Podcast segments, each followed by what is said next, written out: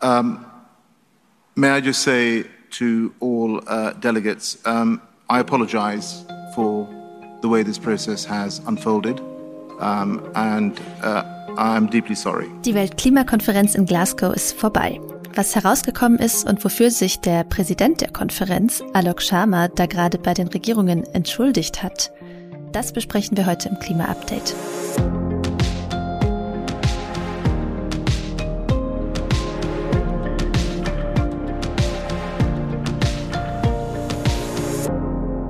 Ihr hört das Klima-Update, den Nachrichtenpodcast von Klimareporter, aktuell in Zusammenarbeit mit der Taz. Ich bin Susanne Schwarz, Redakteurin bei Klimareporter und der Taz. Und ihr hört gleich eine neue Stimme. Ich freue mich nämlich, heute mit Verena Kern zu sprechen. Sie ist stellvertretende Chefredakteurin bei Klimareporter. Hi Verena. Hallo Susanne. Beginnen ja meistens mit einer kurzen Vorschau auf die Themen der Folge. Und heute ist keine Ausnahme. Würdest du das kurz machen, Verena? Ja, wir wollen uns erstmal die Ergebnisse der Weltklimakonferenz in Glasgow anschauen und ein bisschen bilanzieren, was die COP26 gebracht hat. Dann wollen wir den Blick auf das politische Berlin richten und die bisherigen Koalitionsverhandlungen der Ampelparteien SPD, Grünen und FDP begleiten. Und zum Abschluss reden wir noch darüber, warum die Pipeline Nord Stream 2 erstmal doch noch kein Gas liefern darf. Ja, Susanne, lass uns mal mit Glasgow anfangen. Du warst ja auch selber vor Ort. Jetzt mit ein paar Tagen Luft dazwischen. Was wurde da eigentlich beschlossen? Und ganz besonders wichtige Frage, reicht das, was da beschlossen wurde? Ja, genau. Lass uns mal mit äh, den trockenen Fakten vielleicht anfangen. Was steht da eigentlich drin im sogenannten Glasgower Klimapakt? Bemerkenswert ist, dass das 1,5 Grad Ziel besonders hervorgehoben wird. Ähm, Im Paris-Abkommen selbst steht ja als Hauptziel, dass die Erderhitzung deutlich unter zwei Grad begrenzt werden soll. Und äh, praktisch als Nebenziel steht dabei, dass auch Anstrengungen unternommen werden sollen, nur bei 1,5 Grad herauszukommen. Und ungefähr so steht es auch im Glasgower Klimapakt nochmal. Aber dann geht es darum, was das für die globale Entwicklung der Treibhausgasemissionen bedeutet. Und da heißt es konkret, man erkennt an, dass für das 1,5 Grad Ziel bis 2030 eine Reduktion der Emissionen um 45 Prozent gegenüber 2010 erfolgen muss, um dann 2050 spätestens die Klimaneutralität zu erreichen. Das zeigt wieder gut die Eigenheiten der Klimaverhandlungen. Also denn diese Entwicklung der Emissionen, also dass sie schnell und wirklich rapide sinken müssen, das ist ja nichts, was sich die Verhandlerinnen in Glasgow ausgedacht haben. Mhm. Das kommt ja von dem Sonderbericht des Weltklimarats IPCC zum 1,5 Grad Ziel. Und diesen Bericht kennen wir schon seit drei Jahren, also seit 2018. Aber Studien sind eben nicht international verbindlich. Und das Abschlussdokument des Klima, der Klimagipfel, die sind auch dafür da, um einen gemeinsamen Kenntnisstand festzuhalten. Also um zu bestätigen, von welchen Informationen man gemeinsam ausgeht. Es gibt auch immer wieder Länder, die die aktuelle Studienlage nicht anerkennen wollen. In diesem Sinne ist es wichtig, wenn so etwas in dem Glasgower Klimapakt jetzt drinsteht. Hm, genau. Also ähnlich ist es mit einer weiteren Passage aus dem Pakt, nämlich mit der zum globalen Kohleausstieg. Ähm, also da sagt ja schon der gesunde Menschenverstand, äh, dass wir so schnell wie möglich aufhören müssen, einen kohlenstoffintensiven Energieträger wie Kohle zu verbrennen. Aber auch gesunder Menschenverstand ist halt nicht verbindlich. Und bisher war es ja eine absolute Lücke des Paris-Abkommens und auch der seitherigen Gipfelbeschlüsse, dass das Wort fossile Energie da eigentlich nicht vorkommt. Ähm, also dass die Ursache der Klimakrise eigentlich nicht benannt ist. Und jetzt steht im Glasgower Klimapakt, dass die Kohle heruntergefahren werden soll und dass fossile Subventionen auslaufen sollen. Aber da gibt es doch wieder einige Verwässerungen, richtig? ja, ähm, gibt es und gab es. Ähm, erstmal habe ich das gerade ein bisschen ungenau ausgedrückt. Also es geht nämlich bei dem Kohlebeschluss nur noch um Kohlekraftwerke, bei denen es keine technischen Vorkehrungen gibt, äh, die das entstehende CO2 abfangen und unterirdisch speichern. Also CCS nennt man diese Technologie. Ähm, am Rande will ich dir kurz anmerken, dass die schwer umstritten ist, weil sie sehr viele Nachteile hat, also zum Beispiel sehr teuer ist. Mhm. Kohlestrom ist ja jetzt schon kaum wirtschaftlich, also dass es da irgendwie eine sinnvolle Perspektive ist, ähm, sich Hoffnungen auf CCS im großen Stil zu machen, das ist irgendwie kaum vorstellbar. Aber dennoch theoretisch solche Kraftwerke mit CCS, die wären von dieser Formulierung im Klimapakt ausgenommen. Ursprünglich war das anders gedacht, da sollte es um die Kohlenutzung insgesamt gehen. Und bei den fossilen Subventionen, äh, da stand dann eines Tages plötzlich dabei, dass es nur um ineffiziente Subventionen geht. Und äh, dieses Wording, äh, das kennen wir schon aus G20-Beschlüssen. Und es ist äh, natürlich sehr vage, also zumindest solange nicht mal definiert ist, was denn effizient ist und was nicht. Genau, und dann ganz zum Schluss haben sich äh, China und Indien noch quergestellt und gesagt, nein, das Wort Kohleausstieg, ähm, was zu dem Zeitpunkt noch im Beschluss stand, das tragen wir nicht mit. Äh, dann blockieren wir alle ausgehandelten Beschlüsse.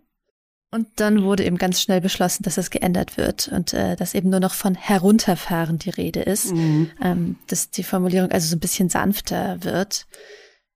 Übrigens in einem sehr unkonventionellen und ähm, ja auch riskanten Schritt.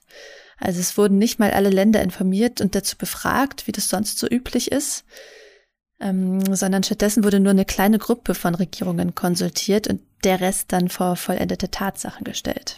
Ja, das sind ja die Bilder von Alok Sharma um die Welt gegangen, also von dem mhm. Präsidenten der Konferenz.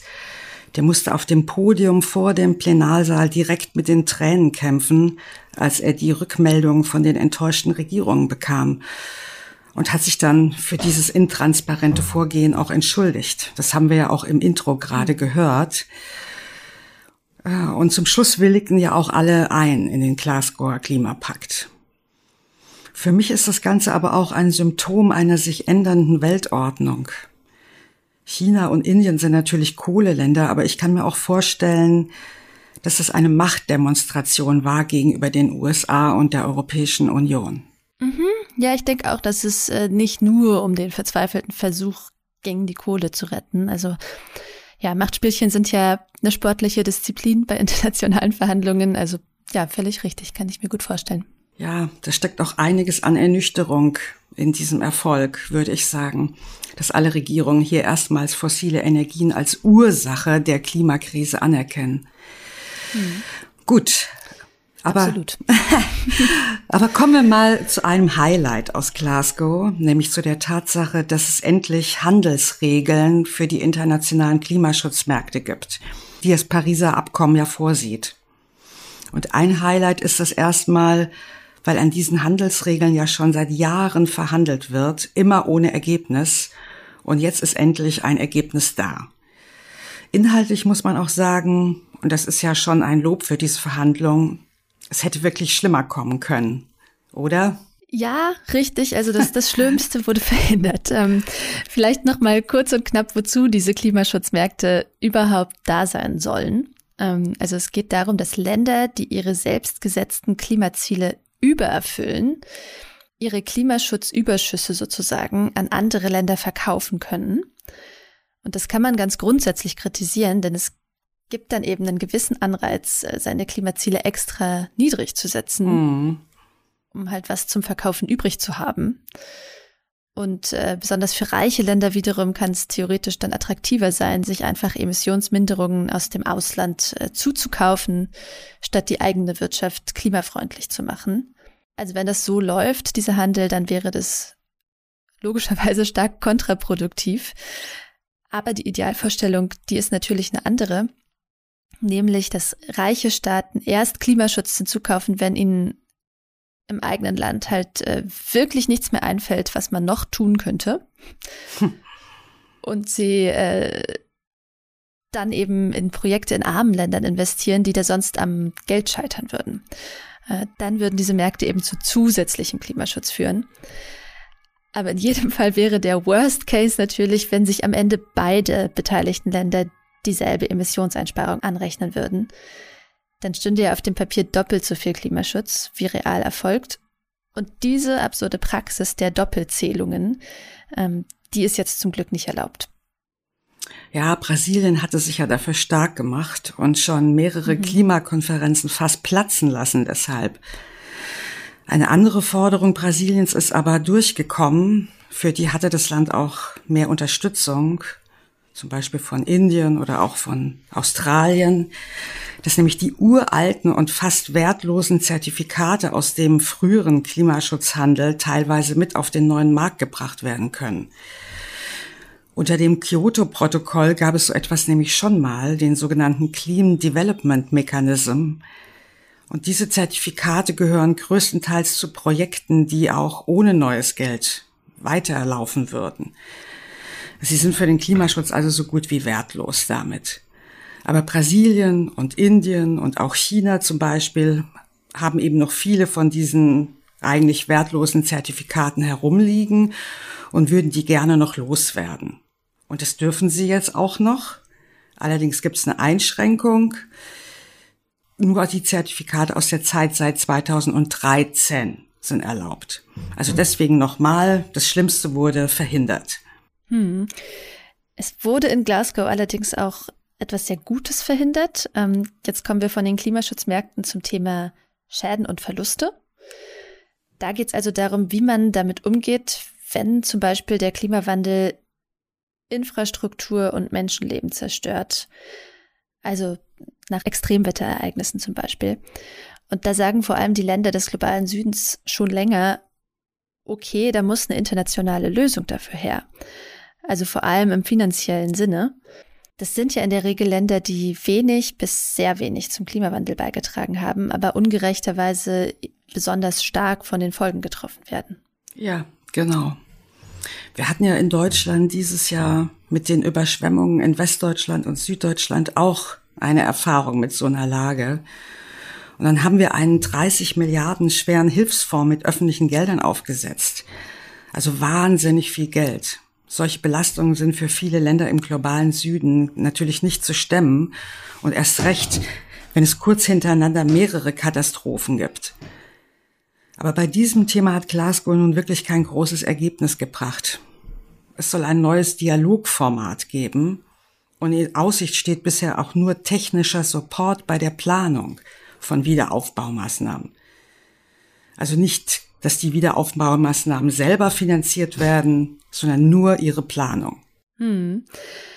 Ja, da schwingt immer die große Angst der Industrieländer mit, dass solche Geldzusagen wie ein Schuldeingeständnis wirken würden und dass sie dann als hauptsächlich Verantwortliche für die ganze Klimakrise eben haften müssen. Also das ist im Paris-Abkommen eigentlich ausgeschlossen. Aber wenn der Fall eintreten würde, wäre das eben unfassbar teuer. Also man kann sich das wahrscheinlich gar nicht vorstellen, wie teuer. Hm. Ähm, und deswegen war es eigentlich sogar echt erstaunlich, dass Schottlands erste Ministerin Nicola Sturgeon das Wort Reparationen in Glasgow überhaupt in den Mund genommen hat. Also sie hat in Glasgow zwei Millionen britische Pfund für Schäden und Verluste zugesagt. Ähm, die Summe ist halt eher symbolisch, aber der Fakt an sich ist bemerkenswert. Ähm, ja. Vor allem, wenn man sich eben das formale Ergebnis äh, dieses Gipfels dann vor Augen führt. So, aber ich würde sagen, damit beenden wir erstmal unsere kleine Tour durch die Glasgower Ergebnisse. Und vielleicht mal umgedreht, du hast ja auch während der Klimagipfel in Glasgow lief die klimapolitische Debatte hier in Berlin weiter beobachtet. Ähm, ich habe in einem Kommentar von dir gelesen, die Ampel ist noch nicht im Amt, trotzdem hat sie schon jetzt den eigenen Staat versemmelt. Bring uns mal auf den neuesten Stand. Ähm, ja, was steckt dahinter? Ja, also erstmal muss man sagen, es dringt aus den Verhandlungen wirklich sehr wenig nur nach draußen. Bei den Sondierungsgesprächen hat es noch gut funktioniert mit der großen Verschwiegenheit, aber jetzt bei den Koalitionsverhandlungen wird es zum Problem. Also natürlich hat es was mit Fairness gegenüber den Verhandlungspartnerinnen zu tun, dass nicht alle ständig zu ihrem eigenen Vorteil irgendwelche Zwischenstände an Medien durchstechen, aber ich finde es schon problematisch, dass die Parteien nicht koordiniert bestimmte Informationen preisgeben. diese Verhandlungen gehen ja jetzt Wochen und Wochen und da hat die Öffentlichkeit schon ein berechtigtes Interesse, zwischendurch auf dem Laufenden gehalten zu werden. Und man sieht auch mittlerweile in Umfragen, dass das lange Schweigen schadet der wahrscheinlich neuen Regierung schon jetzt. Ne? Ende Oktober, als die Sondierungsgespräche beendet waren, sagten im ZDF-Politbarometer noch 54 Prozent der BundesbürgerInnen, Sie trauen der Ampel zu, die Probleme in Deutschland zu lösen. Und letzte Woche waren es eben nur noch 49 Prozent. Also die Ampel, wie gesagt, ist schon jetzt in einem gewissen Sinkflug, noch bevor sie ihre Arbeit überhaupt richtig aufgenommen hat. Und das sind keine guten Vorzeichen für eine Koalition, die eine Reformregierung bilden will. Aber jetzt mal inhaltlich gesprochen, also alles, was ich bisher gehört habe, läuft ja irgendwie darauf hinaus, dass SPD und FDP Klimaschutz im Allgemeinen so als grünen Aufgabe sehen, aber dass vor allem die FDP dann konkrete Schritte blockiert. Ja, den Eindruck kann man wirklich haben. Ein paar Dinge hat man natürlich schon, schon gehört. Die Bild am Sonntag zum Beispiel hat gerade über Streitpunkte bei der Energiewende berichtet. Demnach wollen die Grünen festschreiben, dass der Anteil der erneuerbaren Energien bis 2030 bei 80 Prozent liegen soll. Also es wird da nicht genau gesagt, äh, der Anteil wovon. Also vermutlich ist der Strommix gemeint. Und als zweiten Knackpunkt nennt die Bild, dass die Grünen den Bau von Windrädern zum öffentlichen Interesse erklären wollen. Das ist natürlich eine interessante Sache. Und das hätte Auswirkungen vor Gericht. Also wenn zum Beispiel WindkraftgegnerInnen gegen Windräder klagen. Das wäre dann nicht mehr so einfach, wenn Windräder offiziell im öffentlichen Interesse liegen würden. Und dann hört man natürlich immer wieder von Knatsch, wenn es um Ministerinnenämter geht. Zum Beispiel wird es sehr, sehr wichtig, wer Finanzminister wird und wofür die öffentlichen Gelder ausgegeben werden, ist entscheidend für den Klimaschutz. Wenn da jemand mit Blockadehaltung sitzt, ist das wirklich ein Problem. Grünen-Chef Habeck und FDP-Chef Lindner wollen den Posten ja beide gern, was man hört. Zwischendurch gab es schon Meldungen, dass die Grünen das Projekt schon aufgegeben hätten, aber das haben sie dann doch wieder dementiert. Ja, mein Tatzkollege Uli Schulte hat sich neulich in einem Kommentar sehr amüsant ausgesponnen, wie ich fand, äh, wie die Grünen das dann ihren WählerInnen als Erfolg hm. verkaufen würden, wenn äh, sie zwar nicht das Finanzressort bekämen, aber dafür ganz sicher ein überaus wichtiges Superministerium für Krötenschutz, Radwege und bildungsbürgerliche Sittsamkeit. ja, und es wäre wirklich wichtig, dass an solchen zentralen Stellen wie dem Finanzministerium jemand sitzt, der Klimaschutz als eine Querschnittsaufgabe begreift mhm. und sich damit auch selber zuständig fühlt und das vorantreibt. Aber kommen wir jetzt mal zu unserem nächsten und letzten Thema für heute, nämlich zur Pipeline Nord Stream 2. Die darf ja immer noch kein Gas aus Russland nach Deutschland leiten. Die Bundesnetzagentur setzt ihr Verfahren zur Freigabe der, des Gastransports vorläufig aus. Zunächst müsse die Betreiberfirma nach deutschem Recht organisiert werden, hat die Behörde am Dienstag mitgeteilt. Genau, die schlussendliche Genehmigung in Deutschland scheitert vorerst an formalen Gründen, aus formalen Gründen. Ich habe jetzt schon von einigen Energiemarktexpertinnen gehört, dass sie auch nicht wahnsinnig überrascht sind. Ähm, aber wie es mit Nord Stream 2 weitergeht, ist ja aus vielen Perspektiven interessant, also unter anderem aus geopolitischer Sicht zum Beispiel. Aber diese Pipeline ist auch so ein Paradebeispiel für eine Investition äh, in fossile Infrastruktur, die viele KlimaaktivistInnen als ja eigentlich unfassbar finden, weil Nord Stream 2 eben aus Klimaschutzgründen nicht so lange laufen darf, äh, wie sie bräuchte, um sich zu rechnen. Und da kommen wir gleich noch zu einer Debatte, die in der Europäischen Union gerade durchgekämpft wird. Und zwar sollen Investitionen in Infrastruktur für fossiles Gas und Atomkraft als nachhaltig gelten dürfen. Äh, Hintergrund ist, die EU will AnlegerInnen dazu bringen, in grüne Energien zu investieren. Das ist ja eine sehr vernünftige Sache. Und ist auch sehr wichtig. Ne? Und dazu erstellt die EU eben eine sogenannte Taxonomie, also eine Ordnung. Da wird aufgeführt, welche Technologien als nachhaltig gelten sollen. Und Kommissionspräsidentin Ursula von der Leyen hat angedeutet, dass sie noch jetzt im November einen sogenannten delegierten Rechtsakt auf den Weg bringen will. Und da wären dann Atom und Gas wahrscheinlich mit drin. Und wenn der durchkommt, würden Investitionen in diese konventionellen Technologien dann auf einer Stufe stehen mit Investitionen in den Bau von Windrädern und Solaranlagen. Man munkelt ja übrigens, dass die Ampelparteien sich dagegen aussprechen wollen. Aber je nachdem, wann genau dieser Rechtsakt erscheint, könnte die neue Regierung eben noch gar nicht sprechfähig sein. Ein Bündnis aus 129 europäischen Umweltverbänden hat auf jeden Fall schon mal Olaf Scholz aufgefordert, sein ganzes politisches Gewicht in die Waagschale zu werfen, damit Atomkraft und fossiles Gas eben nicht als nachhaltig klassifiziert werden. Wenn dieser Rechtsakt einmal da ist, äh, wird es übrigens schwer, ihn noch zu verhindern. Ähm, dann kann die EU-Kommission ihn nämlich sowohl annehmen, wenn eine qualifizierte Mehrheit bei den EU-Regierungen vorliegt, als auch wenn weder dafür noch dagegen eine qualifizierte Mehrheit zustande ja. kommt. Qualifizierte Mehrheit heißt 55 Prozent der EU-Länder, die mindestens 65 Prozent der Gesamtbevölkerung der EU vertreten. Also nicht nur einfach mehr als die Hälfte der Stimmen. Und nur wenn eine qualifizierte Mehrheit gegen den Vorschlag stimmt, wird es wieder wahrscheinlich, dass er nochmal überdacht wird. Danach sieht es aber gerade nicht aus und ähm, nur Deutschlands Veto reicht auf jeden Fall nicht.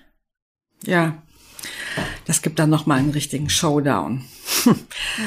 Und jetzt sind wir schon am Ende der Folge angekommen. Und wie immer möchten wir den Menschen danken, die das Klima-Update mit einer Spende unterstützen. Das waren in diese Woche Bernd Pudel, Nikolas Kockelmann und Boris Powaschai.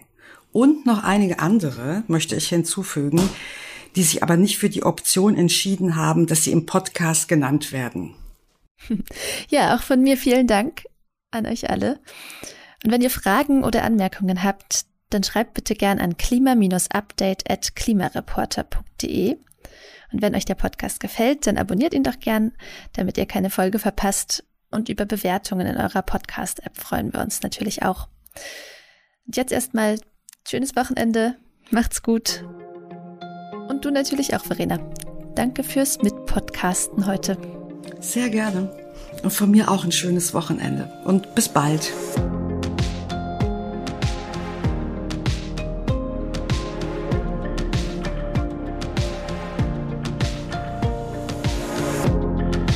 Klima-Update ist ein Projekt des Klimawissen e.V., zurzeit in Zusammenarbeit mit der Taz. Es wird im Wechsel produziert und moderiert von Christian Eichler, Sandra Kirchner, Susanne Schwarz und Lena Wirber. Dieses Projekt wird erst durch eure Spenden möglich. Wenn ihr euch vorstellen könntet, uns finanziell zu unterstützen, dann klickt gern auf den Spendenlink in der Podcast-Beschreibung.